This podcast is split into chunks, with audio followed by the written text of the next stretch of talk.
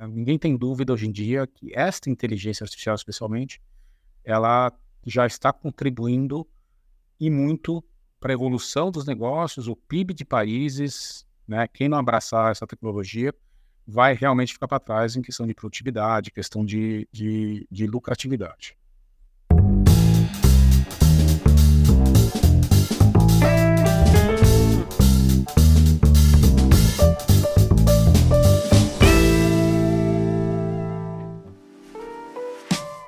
Olá, seja muito bem-vindo, muito bem-vinda ao LecCast. Eu sou Márcio Calai e o episódio de hoje está muito especial. Nós vamos falar sobre a inteligência artificial aplicada ao compliance e temos, como sempre, um convidado muito especial para nos ajudar com esse tema. Eu já vou apresentá-lo. Antes, como sempre, os avisos que eu não posso deixar de fazer. Se você estiver nos assistindo é, pelo YouTube, lembre-se de deixar o seu like, curtir aqui é, o canal da Alec, seguir o canal da Alec, ativar as notificações para que você seja notificado quando os novos conteúdos estiverem disponíveis. E é claro, nas mídias de áudio, se você estiver nos escutando. Lembre-se de avaliar o LecCast, porque dessa forma o nosso programa, o nosso podcast vai alcançar mais gente, vai chegar ainda mais longe. Para quem se interessa pelo tema de inteligência artificial, preciso fazer ainda mais um convite, que é o seguinte: o curso Criptoló e Regulação da Economia Digital da LEC está com as inscrições abertas é, e a turma se inicia no dia 31 de agosto. Então, vou deixar também o link é, nos no, aliás, nos comentários não, vou deixar o link aqui na descrição do vídeo e também na descrição do episódio, para que você que se interessa por este, este assunto possa saber mais sobre este curso e garantir uma vaga na próxima turma. Bom, vamos lá, vamos falar do nosso tema de hoje. Eu quero apresentar a vocês o nosso convidado, que é o Maurício Fiz. O Maurício, ele é o diretor executivo da Alliant. Maurício, obrigado pelo seu tempo. É um prazer receber você aqui hoje no LecCast. Imagina, Márcio, obrigado a você, obrigado a todos os ouvintes. Aí, uma honra participar desse webcast, desse podcast tão, tão famoso no mercado. Maurício, é, para quem ainda não te conhece, seria muito legal se você pudesse contar um pouquinho de quem é você e o que você faz, o que a Allen faz também, para que todos possam conhecer. Legal, obrigado. É, eu estou há 20 anos nesse mercado, né? Eu sou engenheiro elétrico de formação, tenho mestrado em administração e entrei no mercado de gestão de riscos e compliance há 20 anos. Né? Eu é, sempre atuei na área de consultoria, é, de gestão de riscos em geral, coisa de quatro anos atrás, eu fui encarregado de é, implementar a área de inovação e transformação digital. E eu estou há quase dois anos aí tocando a Alliant, que é a nossa empresa de plataforma e serviços gerenciados na área de Ethic Compliance. E eu já tinha trazido para cá uma série de plataformas e serviços é, nessa área de Ethic Compliance. Né? A gente está há mais de 20 anos atuando só nesse segmento, né? riscos, ética e compliance. É, então, hoje eu estou líder dessa, dessa empresa. Estamos mais ou menos aí com 170 colaboradores e várias plataformas aí de, de gestão da ética. Pô, show de bola. Eu, eu adoro falar com outras áreas que não sejam só a área jurídica ou mesmo de compliance. Bacana que você tenha essa formação como engenheiro, porque afinal de contas a gente vai falar de inteligência artificial e é bacana mesmo poder ter uma outra visão, um outro é, modo de enxergar mesmo né, essas coisas que não ah, o lado que nós estamos acostumados aqui em compliance, que, enfim, né, a parte regulatória, enfim, o, o, outro lado da moeda. E aí eu queria começar botando realmente a sua visão aqui no jogo para que a gente possa, como sempre, no LecCast, ter um ponto de partida, partir de algo mais amplo. Então, como você pode explicar, de repente, para quem não sabe do que a gente está falando, o que é a inteligência artificial?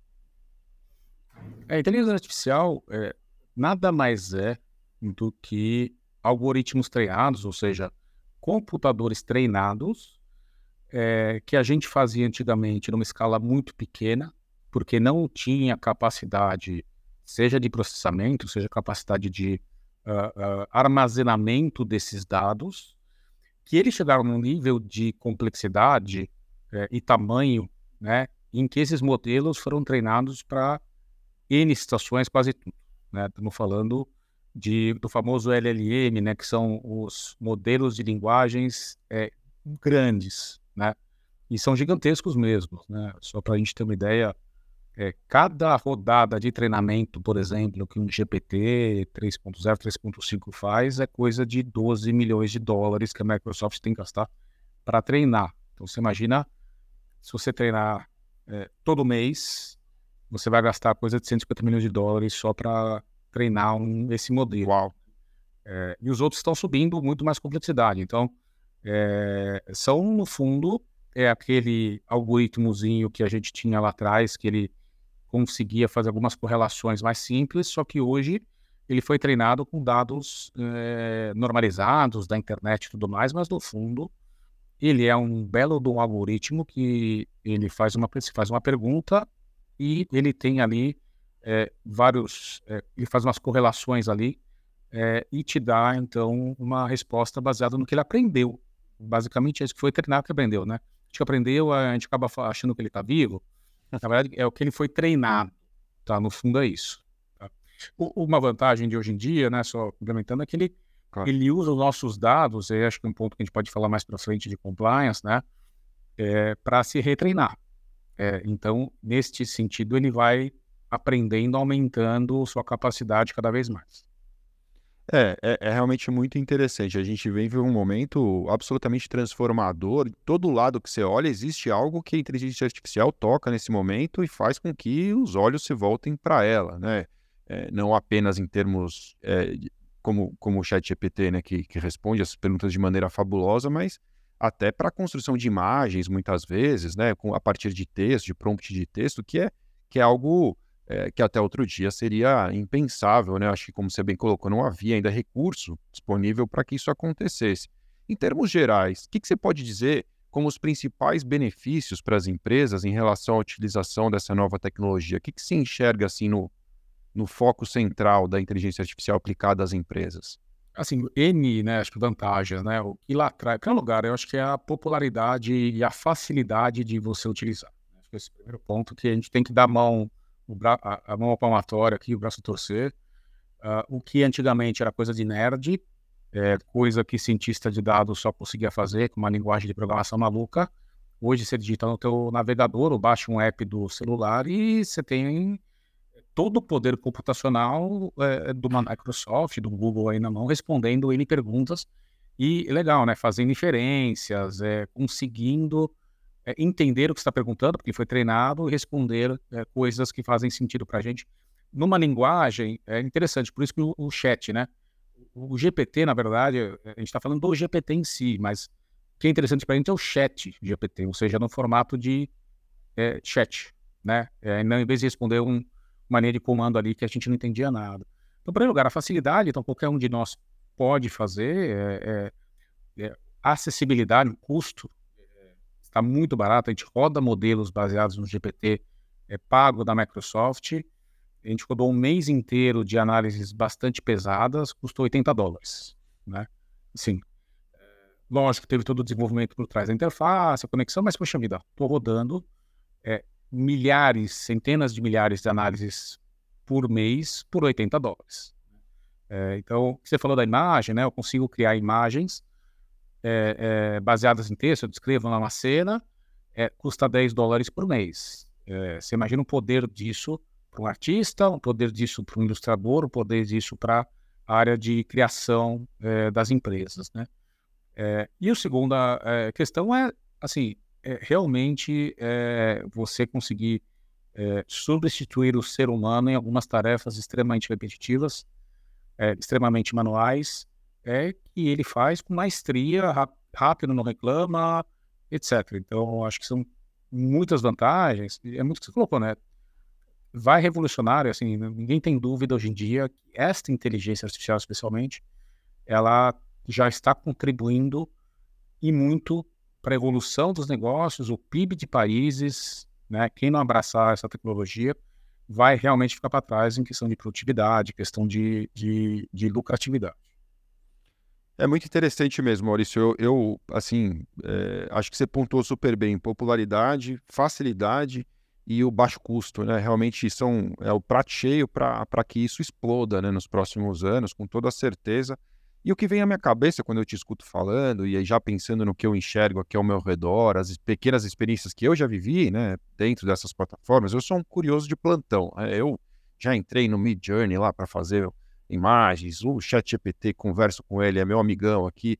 É, eu não tenho coragem né, ainda, e nem acho que deve ser esse a boa utilização, não vejo essa como uma boa utilização da plataforma, você ficar simplesmente se valendo do que sai ali como resultado final do seu trabalho e publicando por aí, porque é, me parece pouco. Né? Acho que a análise crítica humana ainda é importante, até para uma questão de autenticidade, de trazer personalidade para aquilo que é produzido pela máquina.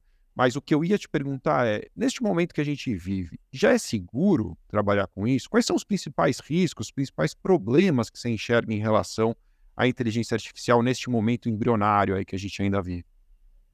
O grande risco que eu vejo, Márcio, é, eu acho que é o que você colocou muito bem, né? Que é, é o mau uso, é, é, vamos dizer, a preguiça do ser humano, né? A gente tem que saber muito bem que essa inteligência artificial tem seus é, limitadores, né? É, tem alguns exemplos famosos aqui, o pessoal chama de alucinação, né? Acho que é um nome horrível para falar, mas dizem que a inteligência alucina no sentido de que ela não, ela foi treinada errado. Então, você fazendo o teste, eles já corrigiram, mas a gente brincando, quando lançou o GPT 3.5, você perguntava para ele, ah, qual é o país da América Latina que começava com a letra V? E ele respondia que não tinha, não existia nenhum país da América Latina que começava com a letra V. Aí se perguntava né, na sequência, você tem certeza mesmo? Ele falou, ah, não, você tem razão, tem Vanuatu, que é uma ilha do Pacífico. Aí você falou, você tem razão mesmo? Ele falou, ah, não, você tem razão mesmo, é, existe Venezuela. Então, é, na terceira interação, não sei por que treinaram ele, talvez, eu até fico brincando um pouquinho, mas talvez seja até relacionado com a sanção que os Estados Unidos colocou para a Venezuela. Eventualmente, tudo relativo à Venezuela foi mal treinado, porque é um país que é, se não faz negócios, não tem dados, eventualmente, alguma coisa assim. Então, você acabou não treinando ele na Venezuela, ele não sabia responder. E o problema é quando nós, seres humanos, acreditamos na primeira resposta. Tem um caso agora recente, né, de um advogado que ele fez toda a defesa dele usando o chat GPT, usando um artigo, uh, não lembro qual da lei, que não existia. O GPT inventou o artigo, e o juiz, que era um juiz meio caxias, ele achou e, e foi atrás é, ou seja, é, temos que usar de forma responsável. O grande risco é esse, é, é não usar de forma responsável, né? E o outro risco que a gente está lembrando é, é, tudo que nós colocamos lá, e tem uma cláusula, vale a pena ler as letras pequenas aí, tá?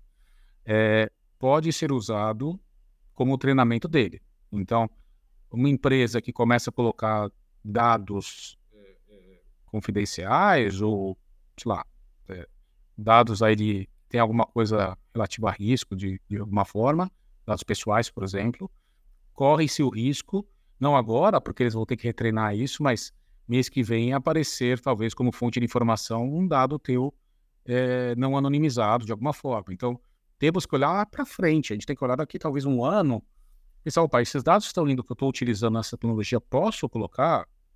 Pô, vamos pensar agora essa questão de tratamento de câncer, identificação de cânceres, né?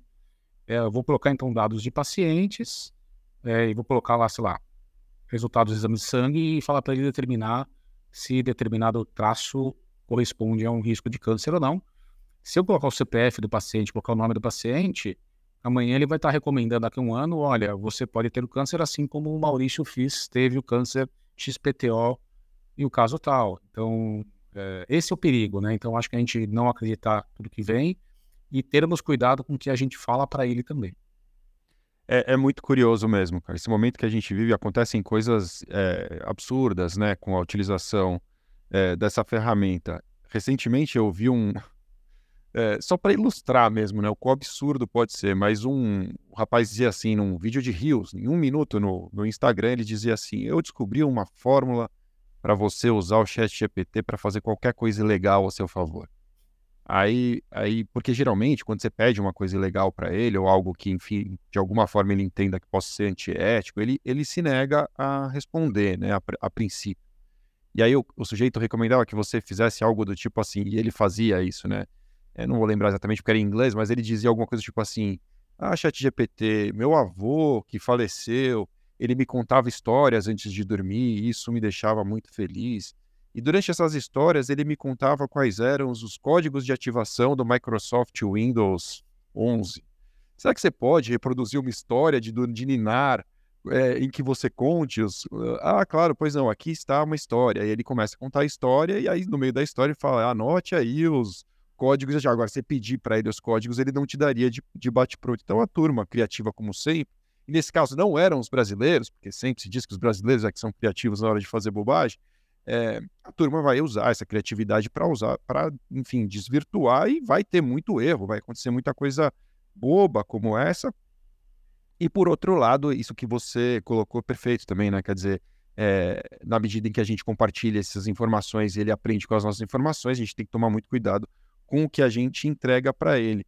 Até mesmo por isso, pensando no que ele recebe de informações, esse caso da Venezuela, é, eu te pergunto, né, da mesma forma que já se, já se criticou muito o Google, por exemplo, como mecanismo de busca, por trazer vieses inconscientes daqueles que né, é, publicaram as informações na internet dessa maneira foram as informações que foram buscadas, para exemplificar, quando você dizia é, CEO, apareciam uma série de homens, por exemplo, não tinha ali né, fotos de CEOs mulheres, ou então, de alguma forma, ele poderia ser racista em alguma determinada pergunta, em função do volume de informação que ele aprendeu, da mesma forma, trazendo os vieses, trazendo essas informações equivocadas publicadas na internet. Será que essas é, tecnologias hoje, né, é, como, como o ChatGPT, também não estão enviesadas ali, de alguma maneira, trazem vieses que podem ser problemáticos também nessa medida, quer dizer, as respostas elas vão trazer, como nesse caso, né, o problema da Venezuela, elas podem trazer preconceitos, elas podem trazer outras informações que se perpetuam, né? Você, enxerga dessa maneira? Sem dúvida, mas é pergunta super importante minha resposta, eu, eu, a minha opinião, eu, você vê isso, né? Sim, né? acho que está enviesado, com certeza. É, a gente também tem nosso viés, acho que também a gente tem que tomar muito cuidado é, com que a gente vai treiná-lo, né? É, o, o, o, esses é, bots aí de inteligência artificial, o que é interessante da, não os do pago, né? Isso é interessante assim, o grátis, ele, ele, se, ele esquece o que você perguntou, né? Se, enquanto você está com a sessão ativa lá, o navegador aberto, ele lembra. Então você consegue falar, você consegue ter um diálogo com ele, ele vai lembrando o que você perguntou. Mas na hora que você fechou o navegador, no dia seguinte, ele já não lembra mais. O problema do pago é que ele lembra. Então, vamos pegar essa tua questão que você colocou do viés, que tem sim, né? É, puxa, o homem é sempre branco, o gato é sempre fofinho, aquela coisa. É, mas eu também vou começar a treinar, vou fazer perguntas para ele, e no meu modelo que seja, né? E eu vou acabar induzindo ele também as, as respostas, porque ele aprende, né, na minha sessão, né? A sessão corporativa, a sessão do pago, né, que a gente usa tal, ela é uma sessão que ele, ele ele, ele cria o auto-viés, né? Então eu estou sempre mandando, a gente fez aqui, é, utilizando é, o GPT, por exemplo, é, uma análise de denúncias, tá? Então a gente tem aqui, a gente é, tem um milhão de denúncias aqui em casa, a gente pegou só 60 mil, que a gente sabia que eram denúncias comprovadas, o típico, ah, vamos brincar com ele e falar, vamos ver o que, que ele me fala, se ele consegue uh, me dizer o, qual é o, é, o tipo da denúncia, do relato, né, que a gente chama de relato, né? Porque assim, né, eu, eu, eu faço às vezes é, é, um relato ali, conto uma história minha que tem três ou quatro problemas, né? Desde o chefe é, é chato, a empresa é ruim e, by the way, eu fui assediado moralmente, né? Então são, tem uma reclamação, tem várias coisas. Então jogamos 60 mil, treinamos, né? É, e coisas interessantes, né? É um caso aqui que aconteceu, por exemplo, né? Uh, é, era uma reclamação de. Foi um presente dado de Dia das Mulheres, que era um presente bastante feminino. Né? Não quero dar o detalhe, porque a empresa vai. Talvez vai Claro, claro. Presente normal, mas para mulher, né? E eh, a reclamação era que, poxa vida, né? É, é, é um, é um presente dando para a mulher, né? E, só que é, uh, no análise que a gente fez, caiu como reclamação. E no fundo ela estava querendo meio que era, vamos dizer, um, um viés, um, uma questão de discriminação, na verdade. Né? Porque as mulheres ganham um bem para fazer as unhas, enquanto os homens, quando é dia dos pais, dia de não sei o quê, poxa vida, ganham um, belo de um presente, né? Uma coisa legal e tal. E para a mulher tem que sempre estereotipar a mulher como aquela mulher que faz unha, que se cuida, que não sei o quê, que bababá, né? E você lendo, né, ela realmente estava colocada no sentido de discriminação. Né? É, então, se a gente vai dando esse feedback positivo, não, se for uma reclamação, se for uma reclamação, amanhã eu vou ter um viés de reclamações e não um viés de discriminação, né? É, então, tem esse... A gente tem que tomar cuidado para não criar o nosso próprio viés, né? Quando a gente vai usar essas ferramentas. Então, isso é bem, é bem verdade. Ela tem seus vieses e a gente vai acabar treinando. Ou então, por exemplo, né? Como a gente vive do mundo corporativo, então eu tenho é, todo o histórico do mundo corporativo. São pessoas formadas, graduadas, assalariadas, é, etc e tal. E a realidade delas é completamente diferente da realidade de quando eu vou, por exemplo, fazer captação de... A faz acolhimento, por exemplo, de comunidades.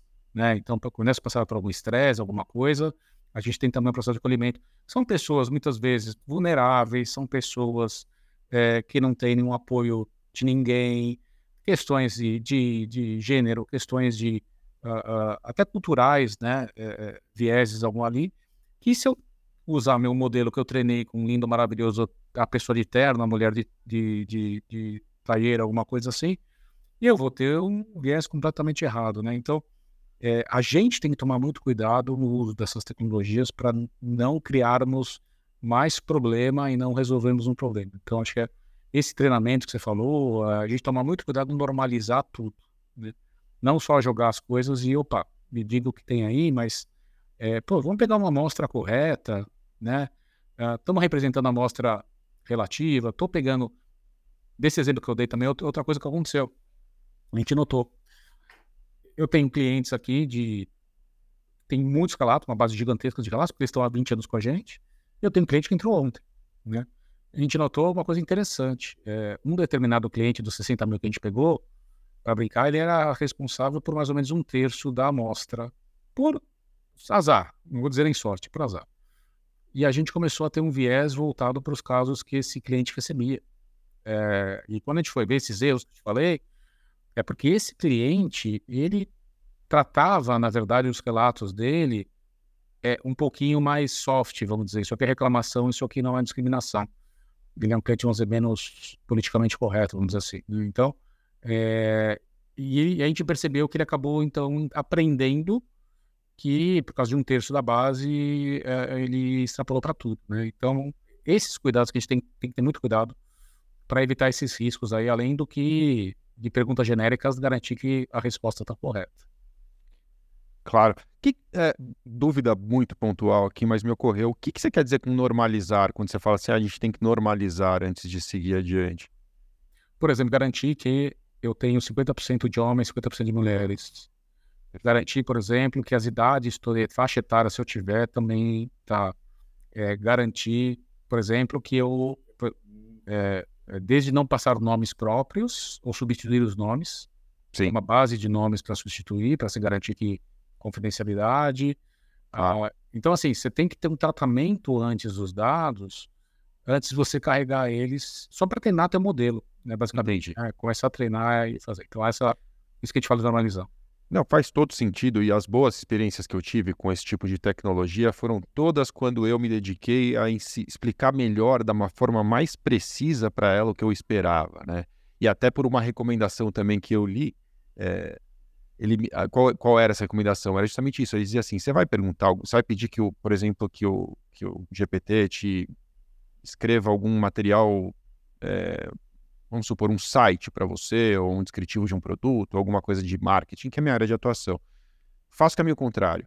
Diga para ele assim, coisas do tipo: olha, é, chat, em alguns minutos eu vou te perguntar sobre isso. O que, que você precisa saber do meu negócio para me dar uma resposta mais precisa. Me formule aí 20 perguntas que você gostaria de saber. E isso leva o jogo para um outro patamar. Se você fizer o teste de perguntar para ele de bate-pronto, ele vai te mandar uma resposta genérica. Se você dá essas, essas informações para ele, a resposta que vem ao final é já é surpreendente, né? Mas é ainda mais surpreendente porque ele aprimora muito a capacidade de escrever. Isso realmente é, é inacreditável. É, outra coisa que eu queria te fazer. Claro, por favor. Pegar um, pegar um gancho aí, acho que assim, você falou é muito interessante. Eu tenho uma experiência bem prática, bem legal também. Adoramos histórias aqui no Arquicast. Vamos lá. A gente estava lançando, lançando agora uma plataforma e ela é muito baseada em números, né? E análise basicamente de perdas e quebras e tudo né? E é, basicamente a gente joga para o GPT tabelas de números, porque ele é muito bom interpretar. Eu, eu, descobri isso aí. Eu não sabia. Ele, assim, se você pode jogar uma tabela de números e falar assim, é, é, determine para mim, por favor, qual é o futuro, né? O que vai acontecer daqui a dois anos, baseado nesse dado histórico aqui, nessa série histórica. Só que a, a gente tem que fazer algo interessante assim, né? O, o, tom de voz que a gente queria passar para ele, né? E, é, então a gente tem que falar assim, né? No prompt lá, né? Olha, é, fale, por favor, né? Dê a tua recomendação relativa a essa série histórica, falando como se você fosse um executivo de negócio XPTO recomendando para outro executivo e tal. Senão, o tom de voz dele, né, é o que você colocou também um pouco né, vinculado, né, é, é um tom de voz talvez não inapropriado para o que você quer, a mensagem que você quer passar. É, também tem isso, né, o pessoal chama de prompt engineering, né, então, engenharia de, de prompt, né. Você conseguir preparar esses modelos grandes para ele acertar até no tom de voz. É, é uma coisa absurda. É, e assim, tá, tá, brincando, eu tava brincando aqui com o meu CTO, né? Eu falei, poxa, você não põe ali o tom de voz? Fala assim, fale como o Bart, né, dos Simpsons, só para zoar, né, com o pessoal assim, né? A pessoa sobe na tela ali, né? Falando como o Bart, dando uma recomendação, né? E aí, não sei o quê, você tem que fazer não sei o quê. Assim, mas você pode fazer isso, né? Você pode ajustar o tom de voz de acordo com o teu público. É uma coisa absurda que faz, que é muito legal, assim, é, é muito poderoso. Eu, eu, eu eh, testei coisas parecidas, inclusive porque é exatamente o que você falou, né? Se você não, não direcionar, ele vai aquilo que parecer correto para ele. E às vezes é frio, às vezes é seco, às vezes é sondado. E eu já falei algumas vezes assim, não, mas faça isso de uma maneira moderna, descontraída, Re reformule a sua resposta. Eu já falei para ele algumas vezes, reformule a sua resposta de uma forma descontraída, não sei o que. E às vezes ele faz umas piadinhas infames, assim, é um negócio meio bobo até, mas é o que ele, enfim, entendeu do meu prompt. Eu acho que a gente sai, do, a gente vive um momento muito maluco que a gente é, as grandes, os grandes profissionais vão parar de ter as respostas, vão aprender a fazer perguntas, né? A gente vai ter um momento em que o lance vai ser saber perguntar, porque as respostas elas estão cada vez mais apuradas por essa tecnologia. Eu queria trazer o papo para o compliance, porque eu queria, assim, eu, eu, eu né, hoje vivo mais esse lado mesmo de comunicação, de marketing. Eu não atuo diretamente em compliance de algum tempo e queria saber de você o que, em que frentes hoje já é real isso, o que, que essa inteligência artificial já pode fazer e já está fazendo. Você deu um exemplo muito legal em relação às denúncias, né? Trabalha de repente a parametrização dessas denúncias, se você tem um volume de denúncias imenso, eu posso imaginar que ele consegue ali falar, ó, oh, peraí, aqui tem um risco de corrupção, ó, ele não falou que era para... Né, porque o denunciante pode ir lá colocar que se trata de uma denúncia de quê? Aí ele coloca lá, é, sei lá, assédio, mas dentro daquela relato de assédio tem um risco de corrupção gigantesco que ele não achou que era o mais importante, e pelo que você, pouco que você me disse aqui, já posso imaginar que o, o GPT, por exemplo, tem condições de pescar ali uma informação relevante. Mas que mais que você pode contar para a gente em termos de, de, dentro do programa de compliance, onde que essa inteligência artificial já traz resultados importantes? Então, eu acho que assim, esse primeiro principal, acho, né, uma, uma grande dor da área de compliance é, é o tamanho das equipes. Né? A gente identificou que a maioria das equipes, grande parte, tá? Estamos falando aí quase 70% das empresas tem equipes de duas a cinco pessoas. Agora, você imagina duas a cinco pessoas tendo que tratar milhares de casos mês. Né? Então, a gente está aplicando aqui com bastante sucesso. Né?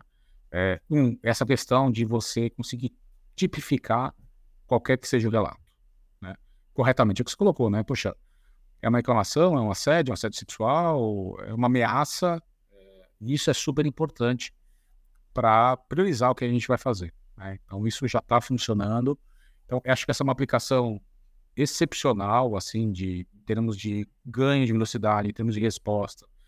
Em termos até, vamos dizer assim, né, do S e do SG, vamos dizer, né, se a gente olhar, então, ter uma certa justiça social ali, né, e em que eu vou tratar com priorização, priorizado, que, que deve ser, que é, que é prioritário. Né. Outra coisa que a gente fez bem interessante, que eu acho que é, mostra o poder da coisa, né, a gente fez uma inteligência artificial, é, nesse caso não é usando o GPT, a gente usou um outro algoritmo chamado BERT, mas é coisa para os engenheiros, é, que ele, ele é um algoritmo parecido, mas ele é mais especializado. Então, quando você tem um volume, que a gente tem um volume muito, muito grande de dados, você consegue treinar.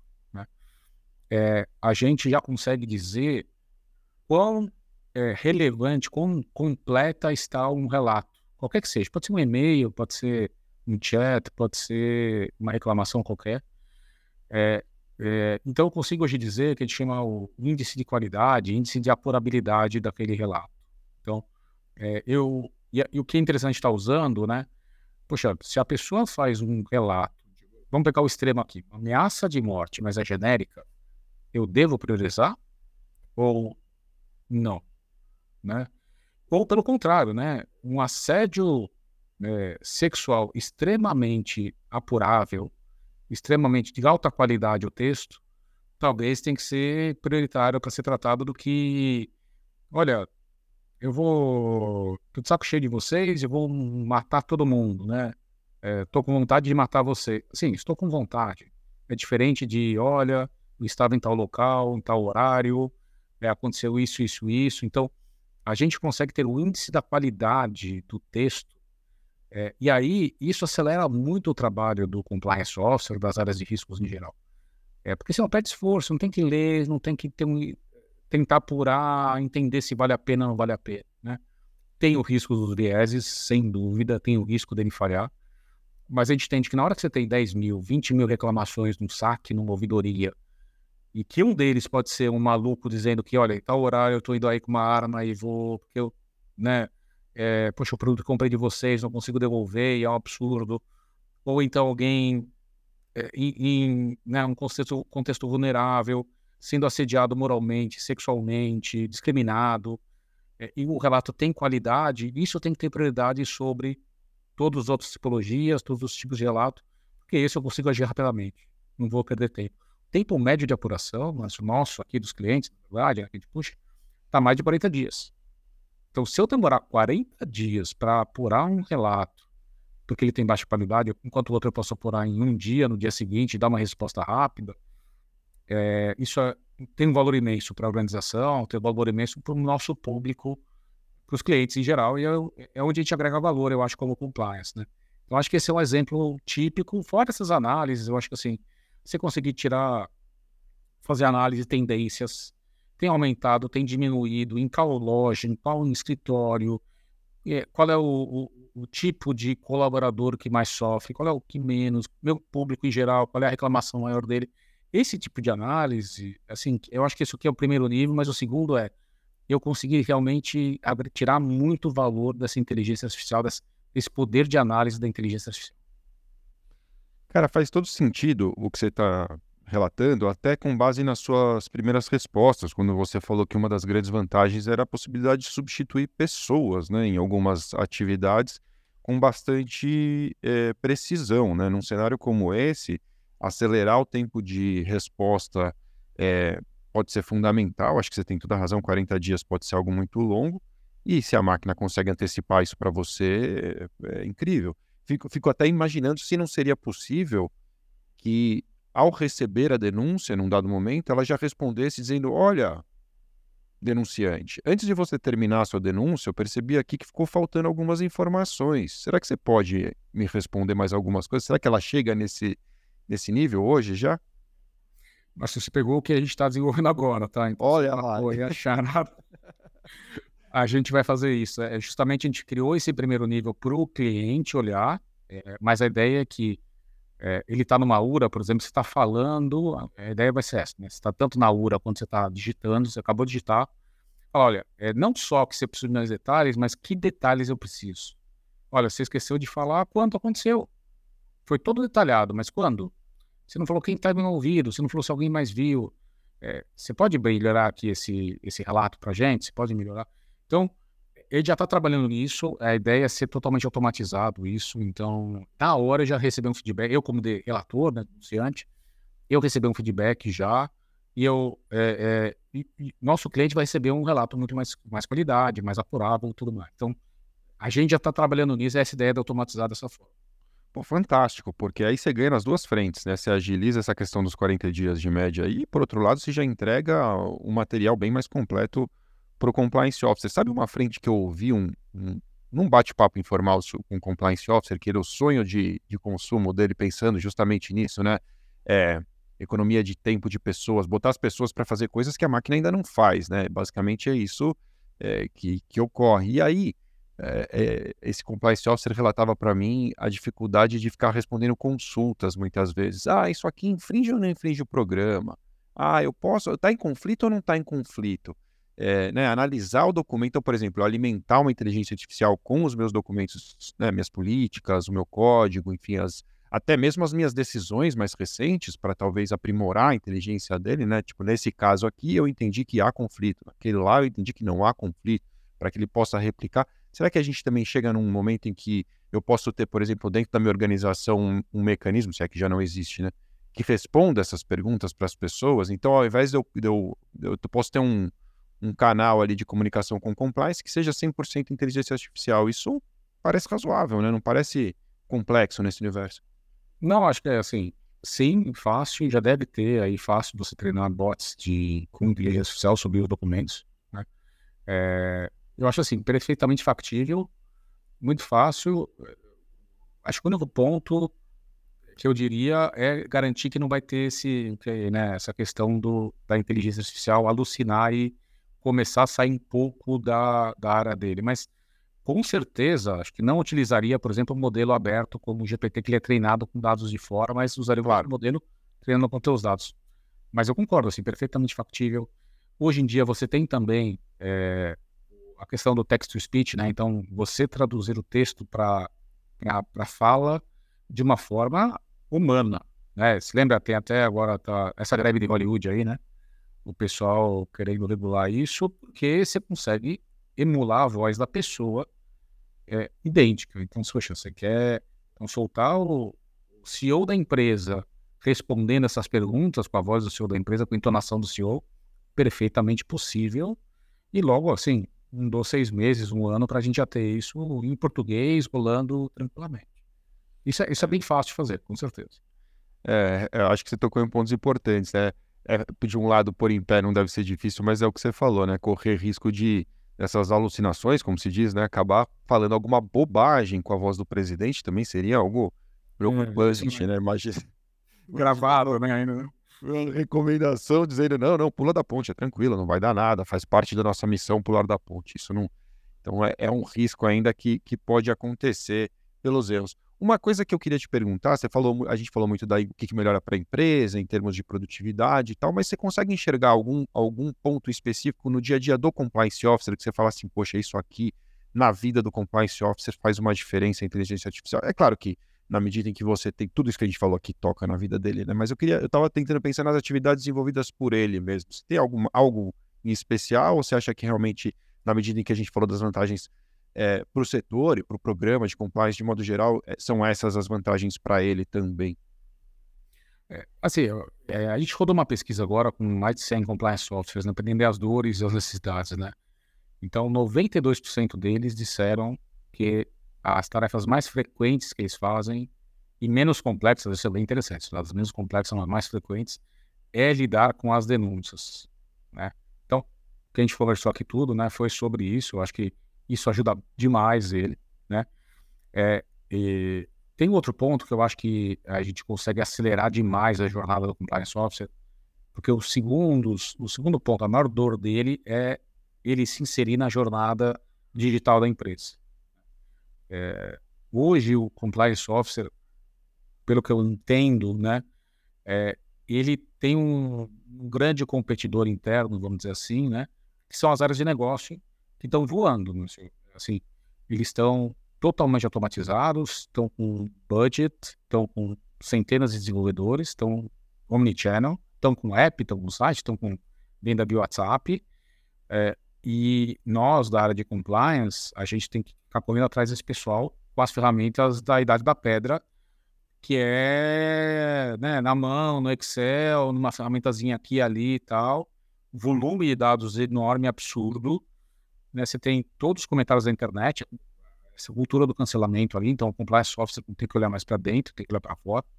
Né? Poxa, será que meu CEO postou alguma coisa no Insta e falou errado alguma coisa? Será que os clientes reagiram dessa forma? Entenderam aquela coisa, entenderam errado?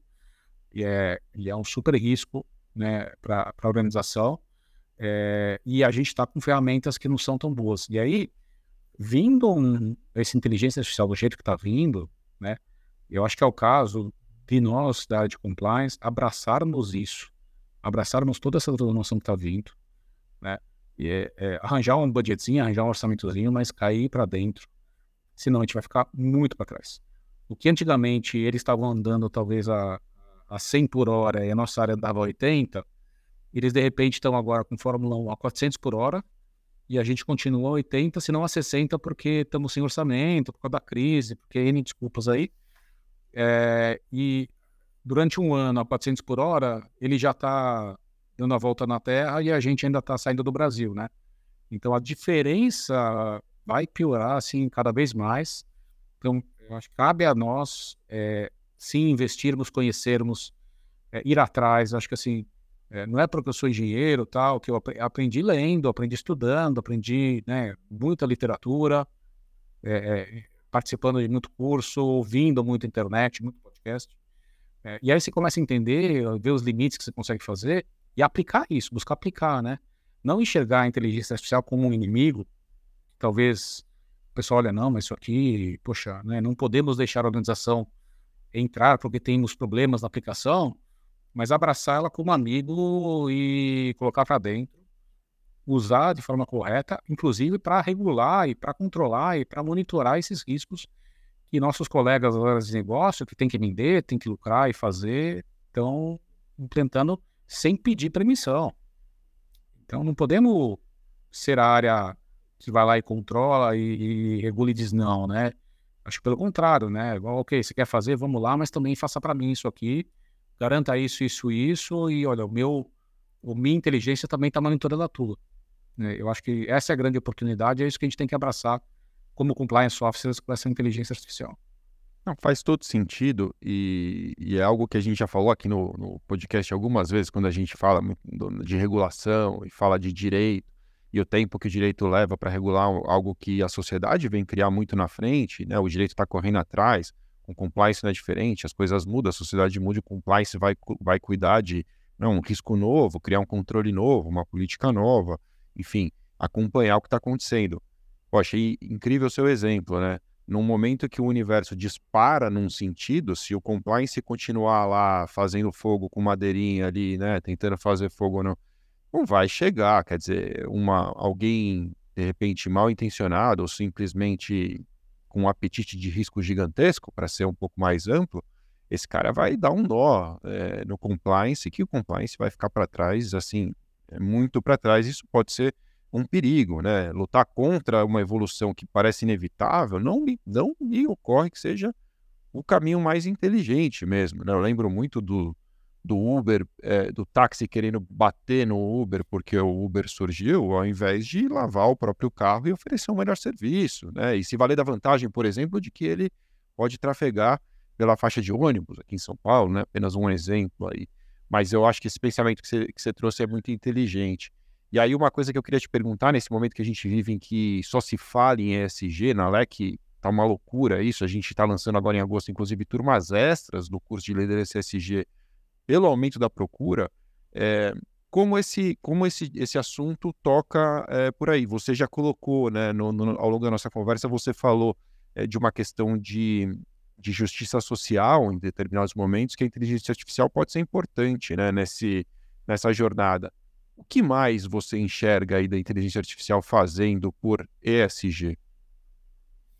Isso eu vejo assim, tá, vai estar, na verdade, intimamente ligado com o SG, né? Eu tenho uma opinião um pouco, talvez, é, não sei, né, contraditória em relação, acho que, ao papel do compliance officer. É, eu acho que é, o compliance officer tem que correr atrás do SG também, tá? É, eu acho que na nossa área aqui é, corre-se o risco de o compliance não tomar conta do SG. Né? Então, esse é o primeiro ponto. Né? Então, acho que é, para o próprio compliance officer, acho que é muito importante, relevante ele estar inserido no SG.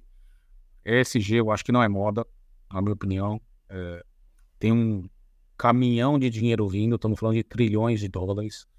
É aquele fundo de pensão dos professores do Canadá que quer investir no Brasil e ele só tem um trilhão de dólares. É simples, né? É, sim, e esse cara vai botar 500 é, bilhões de dólares aqui no Brasil, se o Brasil for, ou se a instituição que ele vai colocar o dinheiro seguir regras SG, isso está acontecendo. Né? Então, follow the money é, vai ser a realidade no SG e está acontecendo já.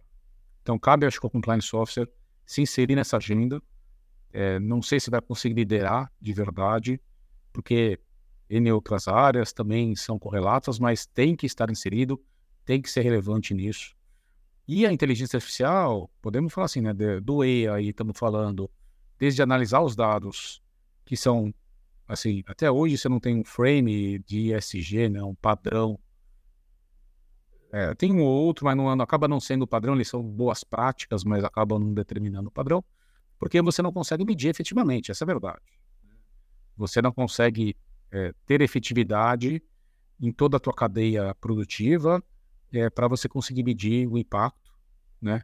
É, e aí é aí que entra essa inteligência artificial para te possibilitar analisar isso. É tanto dado, né?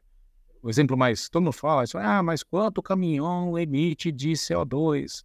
Não é só isso, né? É, é quanto cada árvore plantada, quanto cada pessoa dentro do andar da empresa está contribuindo ou não para o equilíbrio ambiental e tudo mais, estamos conseguindo realmente neutralizar um estamos na agenda aí, fora boas práticas, fora tudo. Então, assim, essa massa de dados só consegue ser analisada com inteligência artificial. E o S e o G, é, o S, essa questão também da gente é, acelerar as nossas respostas, eu acho fundamental.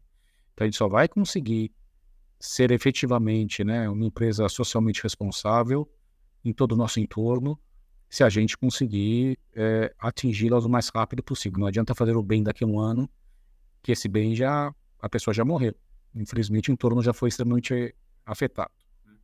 E o G, nessa questão de dessa regulação, ou seja, para eu conseguir monitorar todos os meus as iniciativas que eu tenho de IS, eu preciso um G atuante, eu preciso um G é, é, que consiga controlar todas as variáveis, medir e reportar para mim se está tudo dentro ou não do aquele padrão determinado. E aí a inteligência artificial é fundamental. Né? Então, acho que ela serve tanto como ferramental, né, para eu conseguir medir, quanto ferramental para eu conseguir controlar. Então, agora como? Aí é o grande desafio, né? Acho que é o desafio da execução, né? Fácil falar, é difícil fazer. Mas esse é o caminho que vai seguir a inteligência artificial no SG. Eu acho que o compliance officer, nós como quem mexe na área de ética e compliance, temos que estar inserido nisso também é, vai ser tecnológico, não tem jeito. Muito bem. Maurício, para a gente caminhar para o nosso encerramento, tem duas coisas que eu queria te pedir. Uma é uma tradição, né? Como eu te falei, a gente sempre deixa aqui uma dica de leitura. Mas antes da dica de leitura e antes da gente encerrar, eu queria saber se você tem uma mensagem final que você gostaria de deixar para quem ouviu esse episódio e falou: Putz, Maurício tem razão, eu preciso começar a entender mais sobre esse assunto. Eu acho que a dica de leitura tem tudo a ver com isso, né? Porque afinal de contas pode ser um ponto de partida, pode ajudar. Mas se você tiver alguma recomendação adicional para essa pessoa que está nos escutando e que quer realmente se valer dos benefícios da inteligência artificial e também, eventualmente, levantar essa bandeira na organização, porque afinal de contas alguém precisa, né, levantar a mão e falar: gente, está acontecendo aqui uma transformação importante a gente não pode ficar de fora. O que, que você diria para essa pessoa e qual a sua dica de leitura? É, mas acho assim, é, dado o teu público, que é um público, vamos, é, advogados, compliance officers, né, todo o pessoal mexendo na, na área legal e, e, de conformidade, né? Eu, o que eu diria é, é caiam para dentro da inteligência artificial. Né? Não é difícil. É, tem muito material. Acho que hoje YouTube, podcasts, eu estou ouvindo muita coisa lá de fora. São é, umas maluquices, sim, mas no geral é um pessoal muito bom falando.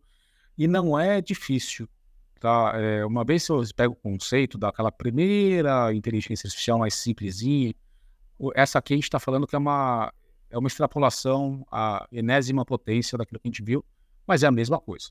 É idêntico. É um modelo treinado com dados. Então, os conceitos são os mesmos, tá? Então, não precisa ter medo, não precisa se assustar. É, no começo, fiz engenharia, mas nunca pratiquei engenharia, né? Então, é, você fala, poxa, tem que entrar em desenvolvimento, software, linguagem? Não. O que a gente tem que saber é como funciona, né? É, não precisamos saber por que funciona, né? É, então é, é, é, entrar. Então acho que assim vale a pena. Precisamos entrar, by the way, né? não vale a pena, né? É, esse é o futuro, né? Meu filho estava outro dia, eu tenho um filho de, tenho dois filhos de 12 e 9. Meu filho de 12 veio, eu perguntei para ele como foi a aula, tal, ele, ele confessou que tinha usado o GPT para fazer uma redação e que a professora tinha ensinado. E a minha esposa veio desesperada, tal, mas, nossa, tem que dar bronca nele, não pode. Eu falei, olha, é o futuro. Em primeiro lugar, eu concordo que não pode, porque ele está numa época formativa da cabeça dele, ele precisa desenvolver. Mas, por outro lado, é, é bom que ele saiba isso, porque vai ser a realidade dele. É, é, no futuro dele, ele não vai estar tá desenvolvendo análise, como você colocou no começo, né? Análise que as perguntas, né? Ele vai ter que ser bom de fazer perguntas, não de, de escrever respostas, né? É, então a gente tem que medir muito isso e acho que cabe para a gente também. Você colocou, é, é, é verdade, né? Vamos saber usar, ser excelentes usuários, né? Ninguém aqui desenvolveu o Mac, ninguém aqui desenvolveu o Windows, mas a gente sabe usar muito bem o Mac OS e sabemos usar muito bem o, Windows para trabalhar. Vamos saber usar essas ferramentas, esse é meu recado. E está muito ligado com o livro, assim, é, eu, é um livro que eu amei, né? É, não, tem, não sei se tem em português, eu comprei ele no Kindle, é, Competing the Age of AI, né?